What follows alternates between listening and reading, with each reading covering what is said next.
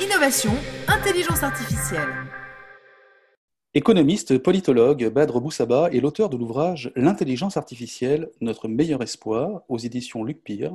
C'est notre invité du jour sur AMF, dans notre chronique IA et intelligence numérique. Nous allons parler d'IA et d'espoir. Badre Boussaba, bonjour. Bonjour Mathieu.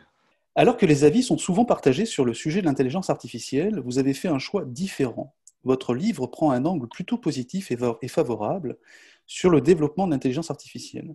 Qu'est-ce qui fait que vous avez décidé de privilégier cet angle? Alors pour ma part, j'ai décidé de privilégier cet angle tout simplement parce que la plupart des discours qu'on entend aujourd'hui sur la place publique sont de nature alarmiste, sont de nature pessimiste, qui en réalité euh, euh, poussent l'individu à ne plus croire euh, en l'avenir et à ne plus avoir d'espoir dans le futur. Donc justement, pour permettre une société euh, positive pour demain, il faut absolument rassembler le maximum d'énergie, le maximum de, vision positive et travailler ensemble forcément pour pouvoir espérer demain. Il y a plusieurs raisons encore plus concrètes. Je pourrais parler de, la démographie euh, vieillissante. Euh, je, vous avouer quelque chose. L'écriture de ce livre a, duré quelques années, trois ans environ. Et en réalité, j'ai reçu une claque culturelle. Euh, c'est après ma première mission économique officielle en Chine. J'ai eu l'opportunité de, de, rencontrer avec des collègues euh, le, les BATX, donc euh, Alibaba, Beidou, Tencent et Xiaomi. Donc, on a pu rencontrer les représentants officiels de ces entreprises. Et donc, du coup, on a eu un échange sur l'avenir du monde. Et notamment ce discours du CFO de Beidou qui m'a plutôt marqué euh, un, discours qui était extrêmement positif euh, sur l'intelligence artificielle. Alors dès lors, j'écrivais déjà mon livre à ce moment-là, mais je me suis posé cette question, comment cela se fait-il que de l'autre côté du monde, l'avenir était vu comme quelque chose de beaucoup plus radieux? Et ils en ont fait en fait, euh, ils en ont fait une, fin via le moyen de l'intelligence artificielle. Alors à ce moment-là, forcément, j'ai eu un angle encore plus positif et je me suis posé la question, euh, ici, euh, dans, nos pays occidentaux, comment se fait-il que l'intelligence artificielle n'est pas si, euh, on va dire, accueillie de manière positive? Alors, on, peut parler du conditionnement par les films, on peut parler de cette fameuse étude d'Oracle qui nous dit que 60% des Chinois acceptent la bienvenue de l'intelligence artificielle sur le marché de l'emploi, alors que chez nous en Europe ou notamment en France, à peine 8% euh, des, des, des, des, individus acceptent l'IA. Et donc, il y a vraiment un réel challenge. Et pour justement transformer ces chiffres, je me suis dit que finalement, une vision positive était beaucoup plus opportune. Vous êtes économiste de formation et, euh, euh, avec euh, la lecture de votre ouvrage, personnellement, j'ai pu approfondir mes notions en économie et sur ses fonctionnements. vous comparez entre autres l'indice de confiance dans le monde qui est utilisé dans le monde de la finance et, et, vous l'amenez dans le monde de l'IA en fait. Est-ce que vous pouvez me parler un petit peu de cette notion de confiance? Oui, tout à fait. Alors, depuis la nuit des temps, le lien le plus fondamental entre les, entre les agents pour euh, exercer ou exécuter des échanges, c'est la confiance, depuis la nuit des temps. On a bien vu que euh, le commerce, le volume commercial depuis le début de l'humanité n'a cessé d'augmenter. Et en fait, il y a une dynamique de corrélation entre l'augmentation du volume commercial et le niveau de confiance. Le niveau de confiance peut s'exprimer par le fait qu'il y ait des contrats, comment dire, beaucoup plus solides, des tribunaux, des États de droit, euh, des, relations amicales entre les différents États. donc cette confiance n'a cessé d'augmenter. Euh, sur le secteur financier, on constate la même chose, c'est-à-dire qu'on a un marché, euh, des cotations, des, des, des, accords sur la manière de traiter différents instruments financiers. Et comme la tout à fait euh, expliqué Keynes euh, dans son livre en, dans, au XXe siècle, dans les années 30, à partir justement d'un contest, d'un concours de beauté. Il faut savoir que la confiance, c'est quelque chose qui est construit de manière commune. C'est une convention sociale, comme dirait Platon. C'est un accord collectif. C'est comme une monnaie qu'on utilise tous les jours. On pourrait très bien, du jour au lendemain, lui retirer cet attribut de confiance. Mais parce que la totalité des individus lui donne cette authenticité, cette, cette, cette confiance, alors à ce moment-là, les échanges commerciaux peuvent perdurer. Et avec l'intelligence artificielle, c'est exactement la même chose. Sauf qu'on quitte l'aspect monétaire pour euh, se diriger vers l'aspect de, la data, de la donnée. Et il faut savoir que l'intelligence artificielle a besoin euh, de, cette confiance pour pouvoir, euh, comment dire, exploiter le plus possible nos données. Et aujourd'hui, on constate effectivement, et à juste titre, c'est tout à fait légitime, que les individus ont cette, cette crainte de partager une partie de leurs informations, évidemment non personnelles, euh, non, des informations qu'on utilise euh, tous les jours et qu'on expose de manière, euh, comment dire, très facile, très légère. Et à ce moment-là, cela signifie que pour l'augmentation et l'évolution, la, transformation de l'intelligence artificielle dans le développement, euh, nous demande en réalité une confiance beaucoup plus importante. Et c'est tout à fait ce qui se passe avec les, GAFA ou les BATX aujourd'hui. Elles se basent sur, ce, sur cette relation de confiance. Si on est sur Amazon, c'est qu'on a confiance dans le service d'Amazon. Si on utilise Google, c'est parce qu'on a confiance euh, dans l'algorithme de Google en termes de, de, de développement de l'information ou tout simplement de collecte de l'information. Absolument, absolument. Euh, nous traversons une crise sanitaire mondiale. Les algorithmes de l'entreprise canadienne Blue Dot ont détecté la pandémie euh, de la Covid-19 bien avant que l'OMS ne lance l'alerte. Justement, en termes de confiance, pensez-vous, ne pensez-vous pas que nous avons encore du chemin à parcourir et que les institutions gouvernementales ou paragouvernementales ont un rôle à jouer dans ces dimensions? Tout à fait, tout à fait. Il y a un, développement encore très important à, à mettre en place, à ériger. Il faut savoir encore que les pouvoirs euh, publics, les autorités en général, euh, non pas seulement dans le secteur euh, comment dire, médical, mais financier, économique, etc., n'ont pas encore ce réflexe de devenir ce que j'appelle des super régulateurs, c'est-à-dire de pouvoir utiliser les données du secteur pour pouvoir prédire en réalité l'état ou la situation du secteur dans lequel ils travaillent. Donc, je peux prendre l'exemple de, de la santé pour ma part, l'Organisation mondiale de la santé doit euh, effectivement développer de manière, euh, de manière importante l'utilisation de l'intelligence artificielle pour contrecarrer ces épidémies. Car demain, si on est capable de pouvoir suivre une épidémie de très près, je suis plutôt persuadé que nous connaîtrions plus que des épidémies, non plus des pandémies euh, mondiales. Et aujourd'hui, nous avons connu une pandémie mondiale. cela devait arriver. Euh, l'intelligence artificielle avait besoin de données, avait besoin d'un contexte. Nous l'avons aujourd'hui. Nous avons aussi cette alerte, cette, cette, prise de conscience que des entreprises comme Blue Dot ou d'autres peuvent nous aider euh, euh, pour contrecarrer les, les, les, les, challenges négatifs du futur, notamment les prochaines épidémies, parce qu'il ne faut pas rester naïf et devenir crédule en pensant que c'est la dernière épidémie ou pandémie que l'humanité connaîtra. Il y a des millions de virus encore euh, non, euh, non libérés qui, euh, qui, qui, se baladent un petit peu partout dans la nature. Alors, pour créer justement une garantie envers les, les, individus, les citoyens, il faut partir de l'intérêt général et l'intérêt général voudrait que l'intelligence artificielle soit utilisée pour protéger la, vie des, citoyens dans le monde. Hum, hum, hum. Et, alors, bien entendu, dans votre ouvrage, vous abordez le potentiel financier de l'intelligence artificielle et de ses retombées économiques pour les sociétés en général. Euh, et vous parlez, entre autres, de capitalisme de données. Pensez-vous que nous pourrions diminuer les inégalités grâce à l'intelligence artificielle? Alors, pour ma part, tout à fait. Euh, tout à fait. Euh, en termes d'inégalité. Ce qui est intéressant aujourd'hui avec le, capitalisme, on va dire, cognitif, qui est différent du capitalisme marchand. Mhm. Euh, le capitalisme marchand se, base sur le, commerce, l'échange de biens et services. Le capitalisme de données, on va dire au capitalisme cognitif, l'information devient centrale, donc euh, notamment euh, créée par la donnée. Et ce qui est intéressant, c'est que chacune et chacun d'entre nous produit de la donnée de manière infinie et éternelle. En réalité, comme je l'explique dans le livre, nous sommes en réalité condamnés à être riches.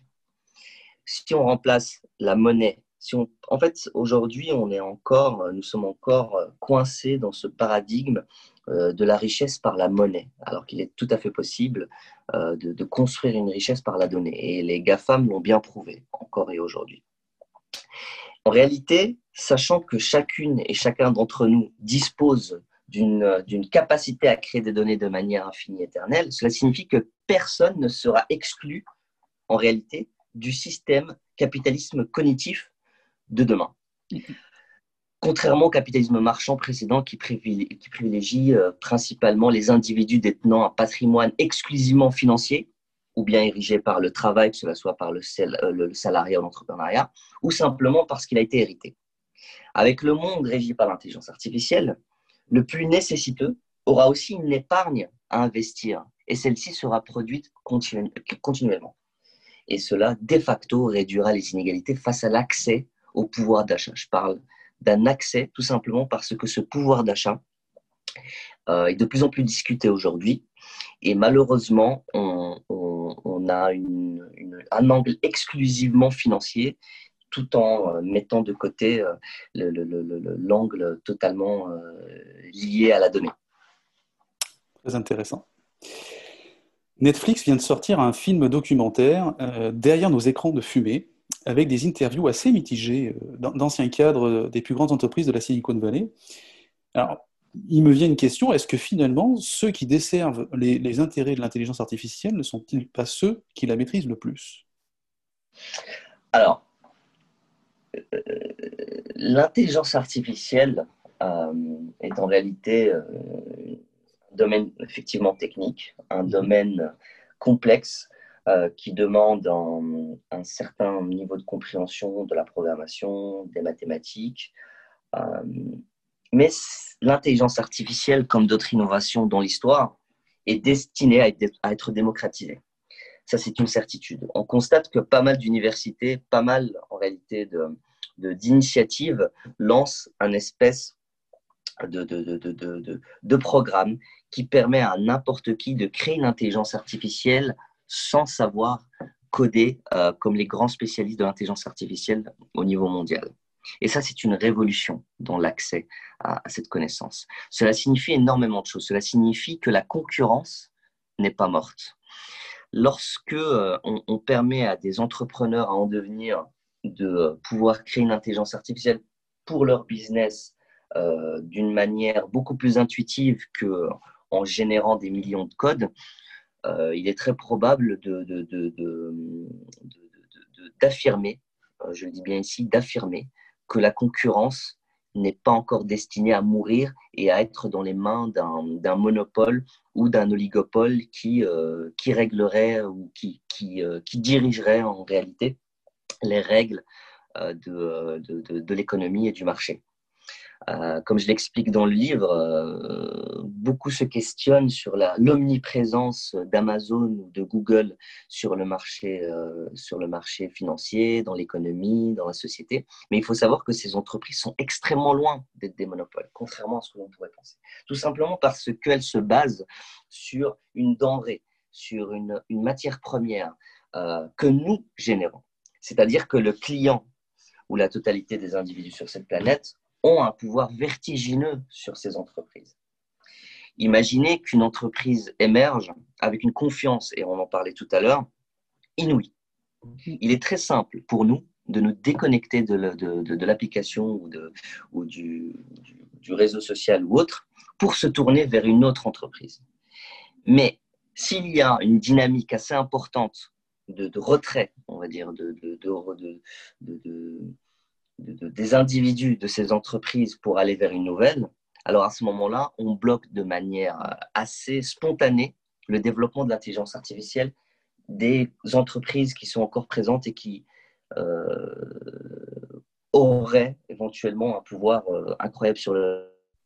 Tout simplement parce que ces entreprises ont besoin de l'intelligence artificielle et ont besoin de données continuelles, de données journalières, quotidiennes, pour pouvoir continuer à augmenter euh, leur, leur développement. Il faut savoir que euh, la donnée euh, est une denrée qui a une, on va dire, efficacité marginale décroissante. on a toujours besoin de plus de données. La donnée précédente a toujours plus de poids que la donnée suivante. Alors imaginez que tout le monde puisse se tourner vers une autre entreprise. Et il faut savoir que même Amazon, qui tente à exercer de la prédiction, notamment dans nos achats, sur son site internet, elle n'a même pas 10% de réussite dans la prédiction euh, euh, des, des, produits qu'on pourrait acheter.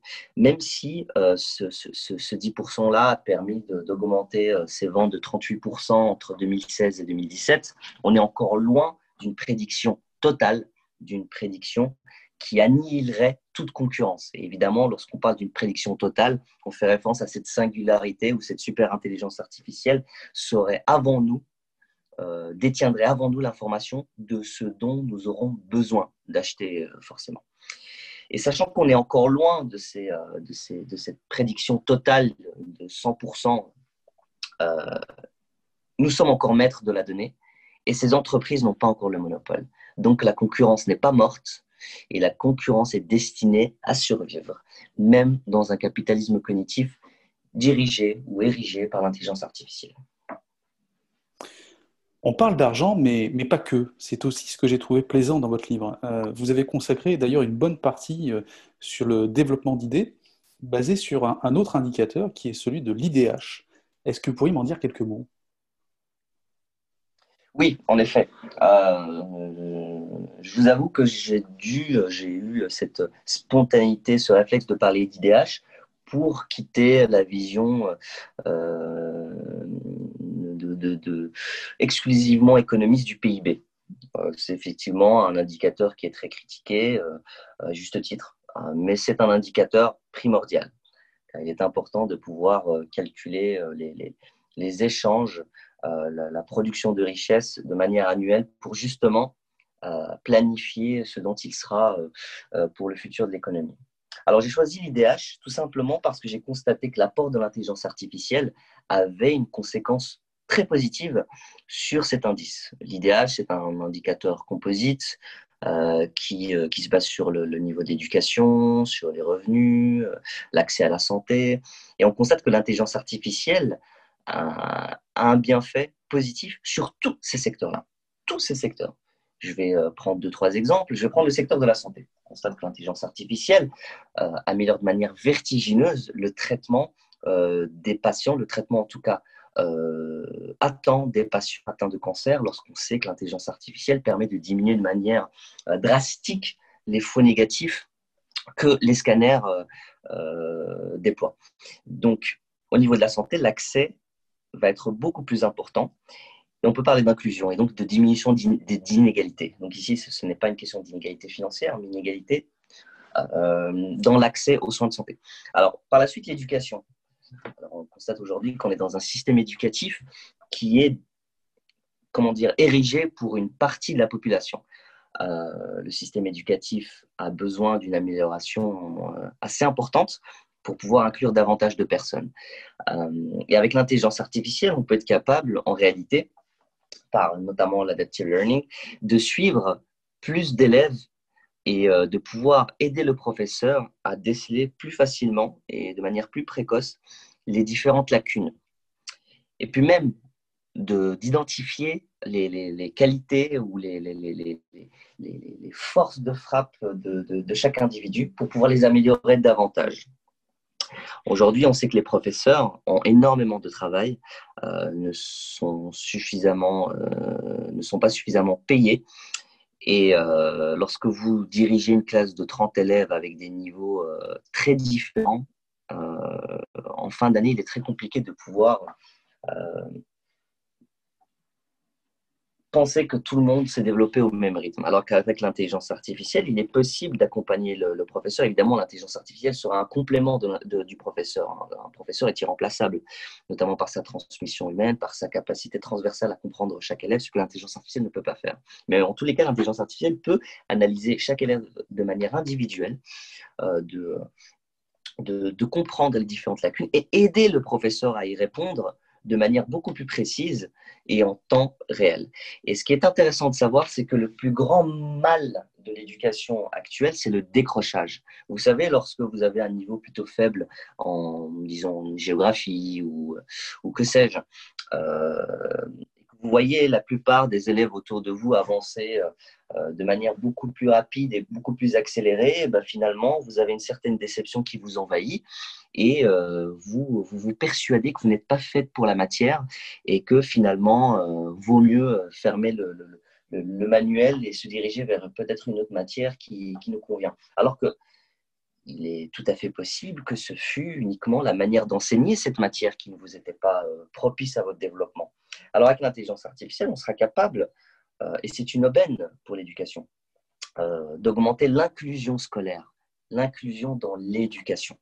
Et donc ici, par cet exemple euh, que je trouve euh, plutôt flagrant, euh, l'IDH va, de nature, va naturellement augmenter tout simplement parce que l'accès à l'éducation sera beaucoup plus important avec une inclusion qu'on pourrait dénier. Euh, dans le secteur financier ou, sur le marché ou sur le marché de l'emploi où je vais parler peut-être du pouvoir d'achat. il faut savoir que l'intelligence artificielle augmente de facto le pouvoir d'achat. Alors, effectivement, il y a pas mal de contestations aujourd'hui sur un pouvoir d'achat qui est plutôt faible. C'est une triste réalité.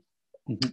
Mais en se, en se positionnant, en développant l'intelligence artificielle, on, pourrait augmenter le, pouvoir d'achat de manière euh, très importante. Je vais prendre un exemple, celui de Netflix. Et, euh, et on en parlait tout à l'heure.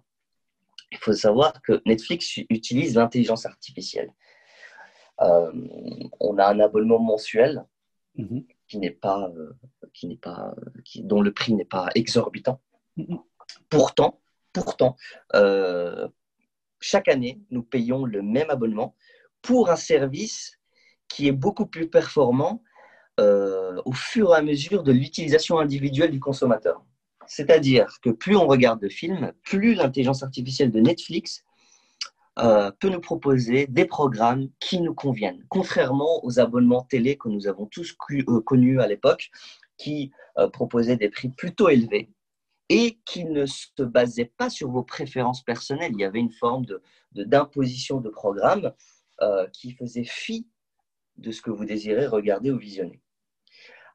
Alors, si on compare les, on constate qu'à la télé, les, les, prix sont beaucoup plus exorbitants en termes d'abonnement. Et de plus, le service est moins, euh, est moins performant car ne se base pas sur vos préférences.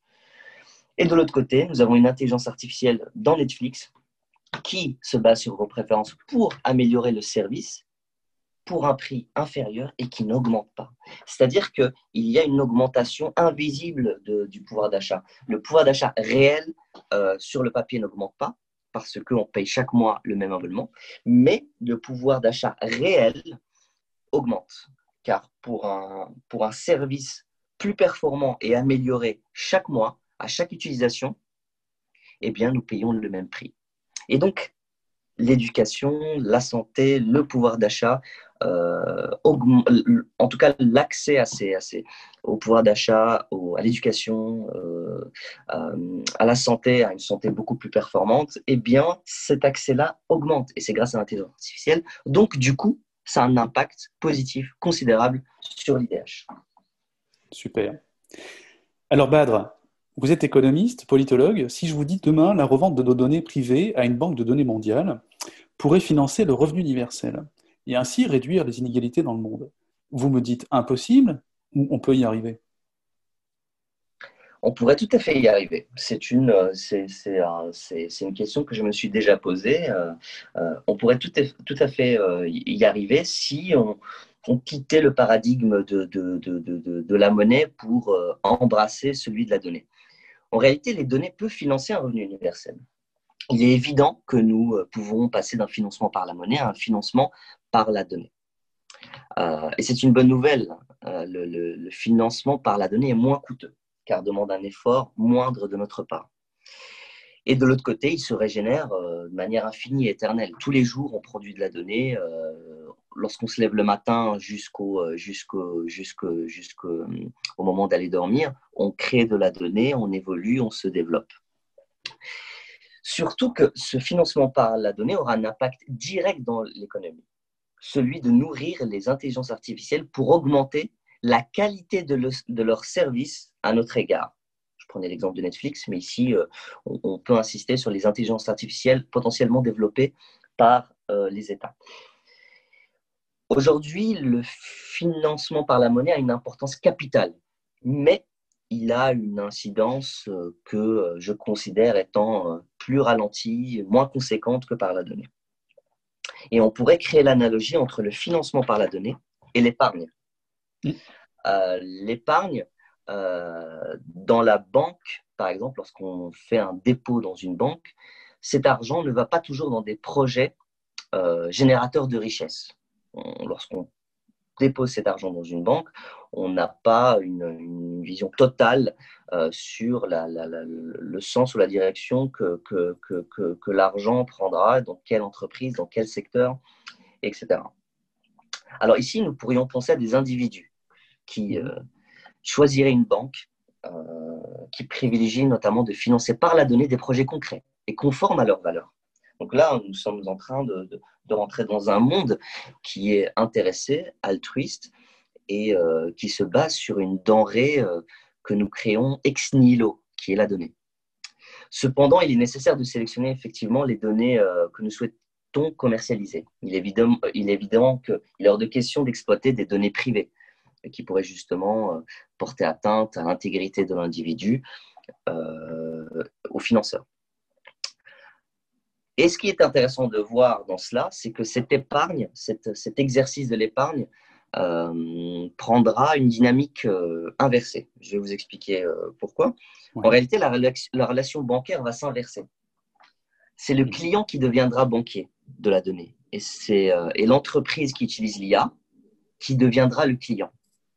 Nous sommes d'accord ici que en tant que, financeur, en tant qu'individu qui finance l'économie par la donnée, ah bah forcément, l'intelligence artificielle, l'entreprise qui utilise l'intelligence artificielle devient client. Euh, sauf que ce client devra euh, effectivement travailler pour l'individu. Ça signifie qu'on se dirige vers un monde où le travail sera de plus en plus concentré par l'intelligence artificielle pour en générer des bienfaits à destination de l'être humain. C'est une tendance historique, totalement cohérente, car depuis le début de l'humanité, le caractère pénible du travail euh, diminue sans arrêt et le confort augmente. Il n'y a aucune raison en réalité que cette dynamique prenne une direction opposée. Il n'y a aucune, euh, euh, aucun, opinion, on va dire, suffisamment convaincante pour me dire finalement que demain, nous travaillerons beaucoup plus et que le travail sera plus pénible. Je pense que c'est le contraire, vu qu'on sera capable de créer de la richesse de manière automatique, éternelle et infinie, uniquement en vivant en réalité. Et c'est ça qui est extraordinaire. C'est-à-dire que en vivant simplement, on crée de la donnée. Alors qu'hier, le travail était beaucoup plus complexe, beaucoup plus dur, et il est encore aujourd'hui. Et pour créer de la richesse, il faut passer un, un temps assez conséquent par semaine dans des métiers qui peuvent être intéressants, certes, mais pour d'autres, des métiers qui sont euh, euh, très négatifs pour la santé et qui ne procurent aucun bienfait euh, d'un point de vue développement humain. Et ce qui est intéressant, c'est qu'on constate qu'il y a eu deux grandes transformations dans l'histoire. Deux grandes transformations dont peu parlent. La première concerne la substitution du travail manuel par l'énergie. On a remplacé énormément d'efforts manuels par l'électricité, par euh, l'utilisation de l'énergie nucléaire, etc. Et on a constaté que via l'utilisation de ces énergies nous étions capables de produire beaucoup plus d'énergie, euh, beaucoup plus euh, de, euh, comment dire, de, de, tout en utilisant le moins de personnes possible, le moins d'humains possible, tout en se basant sur, sur le moins de travail manuel possible. Et en réalité, aujourd'hui, nous connaissons une deuxième transformation qui ne se base pas non pas qui ne se base pas sur le, excusez-moi sur le travail manuel, plutôt sur le travail cognitif. Et c'est là que l'intelligence artificielle intervient. L'intelligence artificielle intervient et nous permet de diminuer notre apport, euh, on va dire, cognitif en, termes de, métiers pénibles pour nous produire beaucoup plus de richesses. Donc, on aura besoin de beaucoup moins de personnes qui réalisent des métiers euh, cognitifs répétitifs ou pénibles pour créer davantage de richesses et de manière continue. Donc, première transformation, l'énergie qui permet de remplacer le travail manuel pour créer plus de production.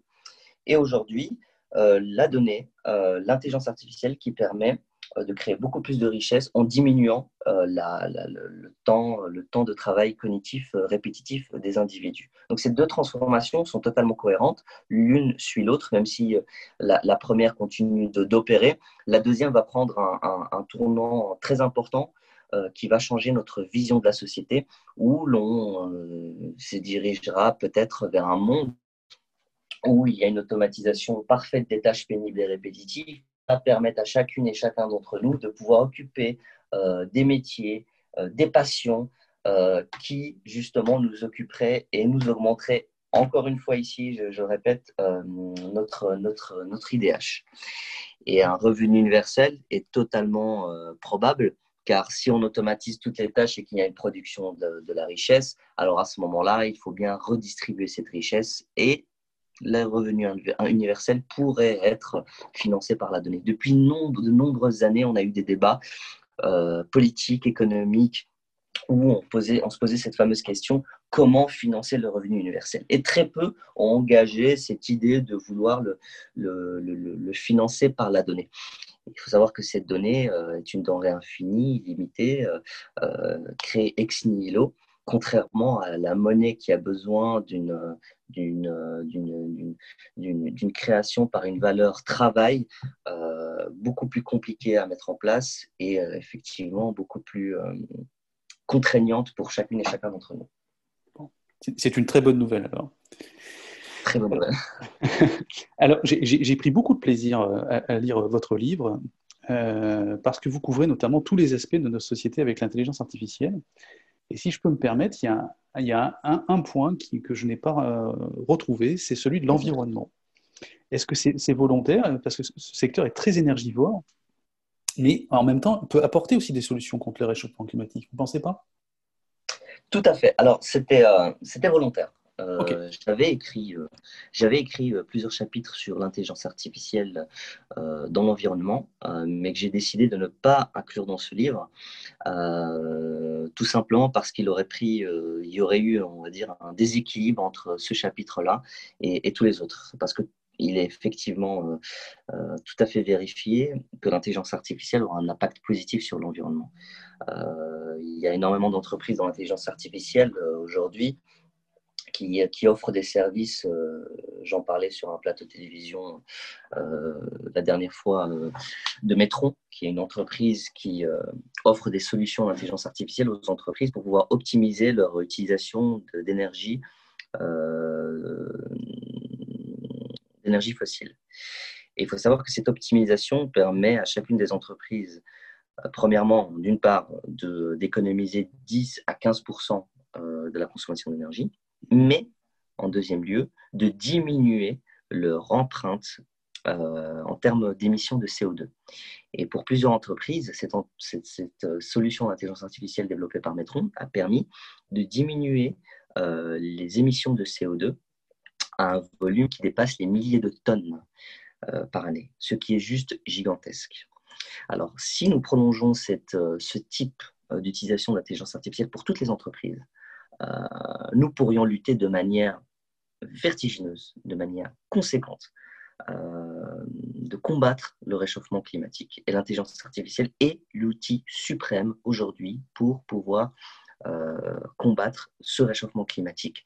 Il n'y a pas d'outil plus puissant que l'intelligence artificielle, tout simplement parce que c'est un outil qui permet d'opérer des calculs extrêmement complexes, de pouvoir identifier des corrélations extrêmement euh, implicites, des corrélations que l'intelligence humaine et biologique ne peut pas euh, ne peut pas exercer, ne peut pas réaliser. Et nous avons besoin de cet outil pour justement combattre le réchauffement climatique. Le plus grand challenge actuel de l'humanité est évidemment le réchauffement climatique, le combat contre le réchauffement climatique, mais l'outil suprême, l'espoir le plus important pour combattre le réchauffement climatique est l'intelligence artificielle. Et ça, c'est une grande nouvelle. Alors, en effet, euh, on a constaté, euh, j'ai donné pas mal d'exemples dans mon livre L'intelligence artificielle, notre meilleur espoir, où je parle de, de cette autre intelligence artificielle qui s'appelle Descartes Lab, qui a pu qui permet justement d'anticiper la propagation d'incendies dans les forêts. Alors imaginez euh, ce type d'intelligence artificielle généralisée euh, dans les États, et dans les entreprises qui permettraient justement de protéger notre faune et notre flore. Donc l'intelligence artificielle est la plus belle nouvelle euh, contre le réchauffement climatique et je vais même aller plus loin. Il est effectivement vrai que beaucoup d'individus déplorent la consommation d'énergie de l'intelligence artificielle, notamment des data centers par exemple. Mais il faut savoir que ce n'est pas l'intelligence artificielle elle-même qui consomme beaucoup d'énergie, c'est euh, la, c'est le, comment dire, c'est la façon dont on a érigé ces data centers. Il faut savoir que 60% de l'utilisation euh, de, l'énergie euh, utilisée pour pour ces data centers servent à refroidir en réalité euh, les machines et non pas à générer une richesse. Donc il y a tout un travail à faire à, ce niveau-là, au niveau euh, de la gestion de, des ressources énergétiques euh, dans les data centers, mais ce n'est pas l'intelligence artificielle purement et durement qui est une cause, qui est une contrainte dans notre combat face au réchauffement climatique. Non, l'intelligence artificielle est l'outil suprême pour combattre cela. Il y a énormément d'exemples, énormément de solutions en IA qui émergent jour après jour, qui nous prouvent cette réalité-là. Et moi, personnellement, c'est une demande cordiale et courtoise au niveau de tous les États du monde de pouvoir se réunir, de pouvoir se rencontrer pour pouvoir ériger des intelligences artificielles solides euh, en se basant sur un partenariat public et privé pour pouvoir combattre le réchauffement climatique. Et je vois nulle part ces, discussions-là, ces conversations-là, lorsqu'on évoque la lutte contre le réchauffement climatique. On a généralement cette envie, cette tendance d'être effondriste, euh, de, voir l'avenir que par le prisme de l'effondrement euh, cette vision pessimiste que je ne partage absolument pas parce que l'humanité a toujours pu se relever de ces défis et le réchauffement climatique euh, est un défi supplémentaire qui nous concerne toutes et tous, mais qui peut être, euh, comment dire, combattu grâce à l'utilisation de l'intelligence biologique humaine en vue d'utiliser l'intelligence artificielle euh, et robotique. Alors justement, le, point de départ, et vous l'évoquez notamment dans votre livre, c'est la nécessité de réunir les intérêts privés et publics économique et éthique autour d'une charte universelle de, protection du concitoyen. Euh, on reviendra un petit peu plus sur ce terme-là, et, du développement de l'intelligence artificielle pour l'humanité. Dites-nous en quelques mots, s'il vous plaît, de, cette charte et de la notion de concitoyen, s'il vous plaît. Alors, j'avais pour désir d'avoir un récit offensif et positif de l'intelligence artificielle, mais je tenais également à avoir un récit défensif, récit défensif qui, euh, qui déroule une forme de garantie pour les citoyens euh, dans cette ère de l'intelligence artificielle euh, qui, est, qui est positive. Alors, j'ai décidé de, de, de, de, lancer un chantier de, cette charte, car, nous, car pour ma part, on n'en parle que très peu. il y a eu des initiatives, notamment celle de Cédric O, le secrétaire d'État au numérique en France, avec des entreprises françaises de créer une IA pour, euh, pour l'inclusion, mais c'est une inclusion euh, une inclusion qui n'est pas économique et sociale. C'est-à-dire que c'est une inclusion qui est extrêmement importante, fondamentale, mais euh, nulle part, enfin très peu, discute d'une charte économique et sociale, celle de l'inclusion économique et sociale. Alors que l'intelligence artificielle, pour ma part, sans ce type de charte, créera des inégalités, alors que la destinée de l'intelligence artificielle, c'est justement de, diminuer de manière drastique ces inégalités. Alors, je l'ai déroulé euh, en, partant de plusieurs points, celle de la croissance. Alors, euh, la donnée est une matière, première et le volume est infini. Donc, on quitte ce capitalisme euh, marchand, énergivore, qui utilise des ressources fossiles à tout va pour créer de la richesse. Ici, on a une matière première qui est totalement respectueuse de l'environnement et de l'écologie et qui est en réalité infinie. Donc, aura pour destinée de créer de la croissance, de la production. Euh, et la croissance est fondamentale pour pouvoir donner une impulsion dans les autres secteurs et pour se développer. Il y a également le point du pouvoir d'achat, et on en parlait tout à l'heure. Il faut s'assurer que chaque individu euh, soit euh, intégré, inclus dans le système économique via l'acte de consommation. Euh, vision consumériste, c'est une vision concrète. Le pouvoir d'achat est une expression démocratique aujourd'hui. avec le pouvoir d'achat, nous sommes capables de, contester un produit ou, justement de, supporter ou d'encourager la production d'un produit. Et c'est une expression d'un vote, un vote dans le système économique. Et il constitue une garantie pour développer les entreprises dans l'intelligence artificielle, ce qui aura in fine une répercussion euh, positive sur l'inclusion sociale car euh, l'intelligence artificielle, en réalité, ça a une répercussion double, tant sur le consommateur que sur le producteur. Sur le consommateur, car il aura un pouvoir d'achat euh, garanti en émettant, en créant ex nihilo euh, une, richesse, une matière première qui est la donnée, et d'autre part, un bienfait pour les entreprises, car il y aura une confiance beaucoup plus importante de la part du consommateur pour fournir des données, de, clients pour pouvoir justement augmenter l'efficacité et renforcer, alimenter les algorithmes d'intelligence artificielle de l'entreprise, pour en retour, en fait, créer un service personnalisé de meilleure qualité. Euh, donc, nous sommes là dans un cercle vertueux. Et l'intelligence artificielle, via cette charte dont j'ai lancé le chantier, permet de démarrer, d'enclencher un cercle vertueux. Ensuite, il y a le critère de l'éducation. Euh, on en parlait tout à l'heure, je ne reviendrai pas dessus, euh, mais, mais, disons que ça va permettre une inclusion dans l'éducation via l'apprentissage adaptatif généralisé. Quand je parle généralisé, c'est qu'il doit être, mis en place pour toutes et tous.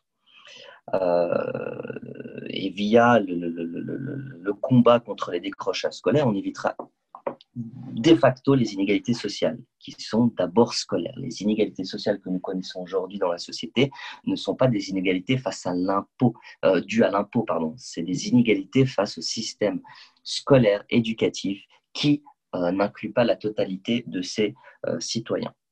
Ça permettra d'aboutir à une société plus juste, et également de diminuer le coût de la transition technologique, un chapitre qui, qui, qui, est très important dans mon livre, euh, cette transition technologique qui s'explique par le fait que les individus aujourd'hui ne sont pas suffisamment préparés euh, par les États pour embrasser euh, le, futur d'un capitalisme cognitif qui aurait besoin d'un certain type de profil. Un, des, des, des spécialistes de l'intelligence artificielle, ou deux, des personnes qui ont euh, cette capacité assez incroyable de gérer les interactions humaines que l'intelligence artificielle ne pourra pas remplacer.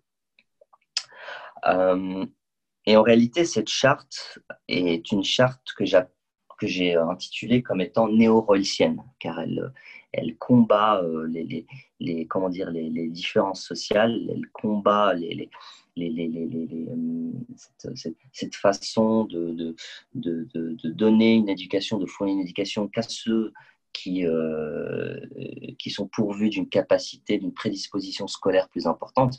Si avec l'intelligence artificielle, tout sera chamboulé et tout le monde aura sa place dans le développement, qu'il soit éducatif, scolaire ou autre. Et effectivement, on parlait de données, de fournir des données aux entreprises pour améliorer les algorithmes d'intelligence artificielle, mais il faut euh, en effet anonymiser ces données personnelles, tant dans l'éducation euh, via, euh, via le contrôle de, de, la direction ou bien du professeur, ou via l'État. si nous avons confiance en notre État, en la justice, en notre façon de procéder, euh, il n'y a aucun mal d'utiliser les, données personnelles de, l'élève euh, en vue exclusive d'améliorer euh, son intégration scolaire et éducative. Et nous pourrions très bien imaginer que ces données-là soient effacées à la fin de, l'enseignement et qu'on ait une justice suffisamment financée pour pouvoir justement combattre les délits ou, ou toute violation d'utilisation des données personnelles de l'élève comme, euh, comme la justice le fait pour d'autres secteurs. Hein.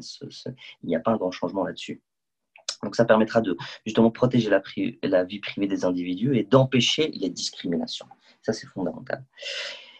Mais pour arriver à tout cela, à euh, tout ce, programme-là, pour pouvoir créer cette charte, il faut euh, évidemment une collaboration entre le secteur privé et public. Il faut créer un projet de société de long terme qui est articulé autour de l'intelligence artificielle, comme le fait notamment euh, la Chine à différents égards. Euh, on voit bien que le, développement de, la Chine c'est exclusivement basé sur un partenariat entre le secteur public et privé qui partageaient la même vision du futur et qui ont mis en place des projets de long terme.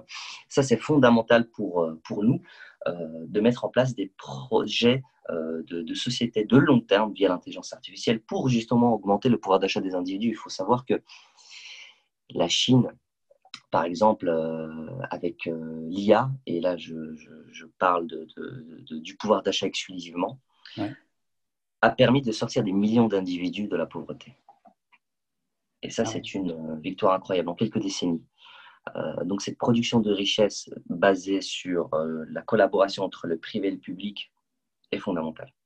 Et nous avons encore malheureusement des, esprits qui opposent les deux. C'est ou bien on est extrêmement libéral, alors les, les, entreprises privées génèrent par elles-mêmes la richesse et et l'État euh, est inutile. Et de l'autre côté, des gens très, très, euh, très radicaux aussi, euh, très, très extrêmes dans leur façon de penser, qui, qui, croient que la richesse ne peut venir que de l'État et que les entreprises privées doivent être en réalité des, des, des, esclaves de production et qui ne doivent absolument pas sortir ou bien être plus puissants qu'un pouvoir public.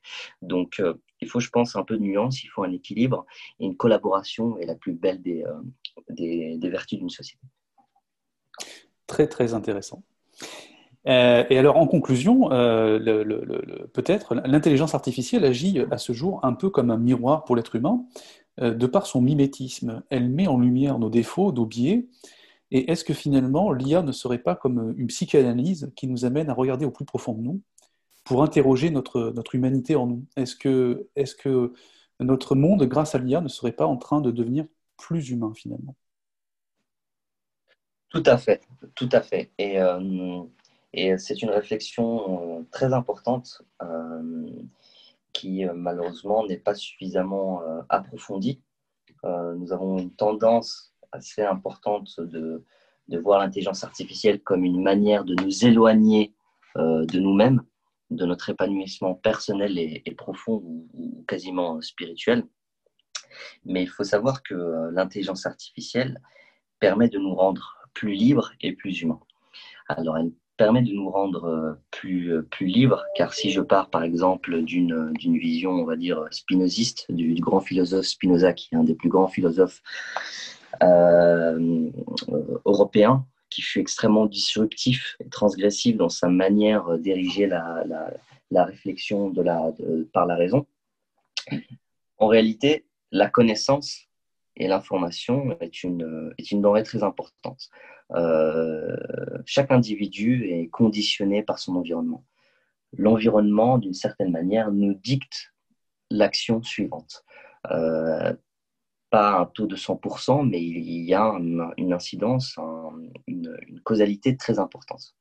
Et il faut savoir que pour devenir maître de notre environnement, à terme, pour devenir maître de notre prise de décision, il faut connaître l'environnement. Et l'environnement décèle énormément d'informations, de, données implicites que l'intelligence biologique ne peut pas traiter de manière immédiate ni consciente. Et c'est là que l'intelligence artificielle peut venir euh, en traitant de la donnée et nous créer en réalité une information. Cette information qui peut nous augmenter dans notre manière de prendre une décision. Et cette augmentation dans la prise de décision augmente en réalité notre liberté. Elle augmente notre liberté tout simplement parce que nous avons cette capacité à mieux comprendre l'environnement et à prendre des décisions beaucoup plus profondes et qui, euh, qui est beaucoup plus en adéquation avec qui nous sommes. Et ça, c'est très intéressant. Très, très. Et l'intelligence artificielle permettra également de nous rendre plus humains.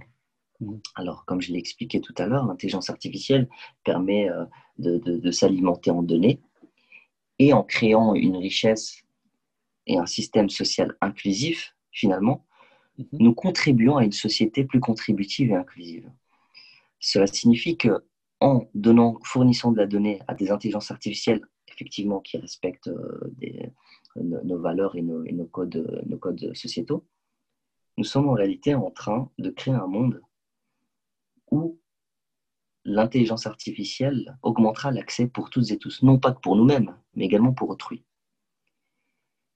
Et c'est une manière, et c'est une manière très humaine. Euh, c'est une approche très fondamentales qui me poussent, à titre personnel, de rester très positif, euh, si pas optimiste pour l'avenir. Euh, Badr Boussaba, nous avons réalisé euh, cette entrevue à distance, puisque vous êtes en Belgique aujourd'hui et nous au Canada. Euh, merci de nous avoir accordé cette entrevue. Alors, question actualité, on peut vous suivre sur les réseaux sociaux, il me semble, mais, mais aussi à la télé, hein, n'est-ce pas? C'est ça. Euh, tout d'abord, merci beaucoup pour, euh, pour cette, cette invitation, cette interview, pour parler d'intelligence artificielle. donc, du coup, pour ma part, oui, vous pouvez me suivre sur Twitter, LinkedIn, Facebook, et je suis aussi sur la chaîne belge tous les lundis sur N24 pour évoquer un point d'intelligence artificielle. Euh, et, je reste euh, également en contact euh, pour toute question de la part de vos éditeurs. Je rappelle d'ailleurs à nos auditeurs que le titre de votre livre s'intitule L'intelligence artificielle, notre meilleur espoir. on peut le trouver notamment sur Amazon. C'est un livre positif qui offre un regard plein, un plein de promesses sur l'intelligence artificielle. Badr Boussaba, merci. Merci à vous. Merci à vous de, de cette écoute et ce fut un plaisir d'avoir échangé. Merci, à bientôt. À bientôt, merci. C'était Innovation, Intelligence Artificielle.